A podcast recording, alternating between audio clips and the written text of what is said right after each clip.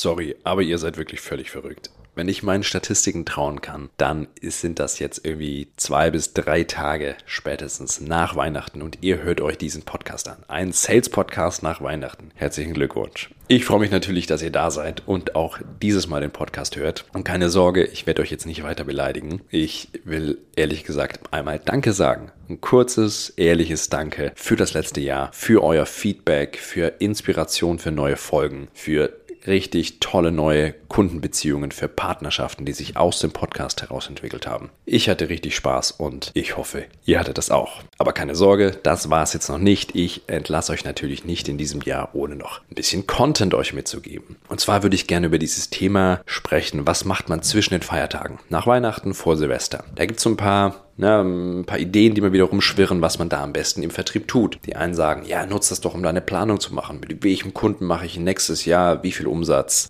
Ja, wenn ihr das nicht gemacht habt, macht das unbedingt. Aus meiner Sicht ist das nicht die Zeit, das jetzt zu machen. Das sollte ein fester Bestandteil der Jahresroutine sein. Dieses Wissen zu haben, wo man mit wem wie viel Umsatz macht. Die anderen sagen, ja, die Zeit zwischen Tagen ist perfekt, um Cold Calling zu betreiben, um Leute zu erreichen, weil die ja natürlich sonst nicht so viele Anrufe bekommen. Auch da bin ich vorsichtig. Cold Calling halte ich nicht unbedingt für die beste Möglichkeit. Es ist natürlich ideal, um Leute anzurufen, mit denen man sowieso schon eine Beziehung hat, die sonst schwer zu erreichen sind. Gerade auf Entscheiderebene. Natürlich, die sitzen auch da und machen Ablage. Ja, die machen auch noch Reisekostenabrechnung, Buchhaltung, was auch immer. Die sind viel leichter zu erreichen und auch entspannter. Die sind im Entspannungsmodus. Aber genau das müssen wir uns immer klar machen. Die Leute sind auch im Entspannungsmodus. Die sind nicht in dem Modus, jetzt große Entscheidungen zu treffen. Also heißt nicht, dass ihr nicht die Leute anrufen sollt oder das nicht probieren solltet. Wenn ihr die Möglichkeit habt, macht das. Aber ich bin nicht der größte Fan davon, zwischen den Feiertagen irgendwie acht Stunden am Tag Leute durchzuklingen. Die Leute sind meistens in einem anderen Modus sind unterwegs. Also, was würde ich euch empfehlen? Ganz klar,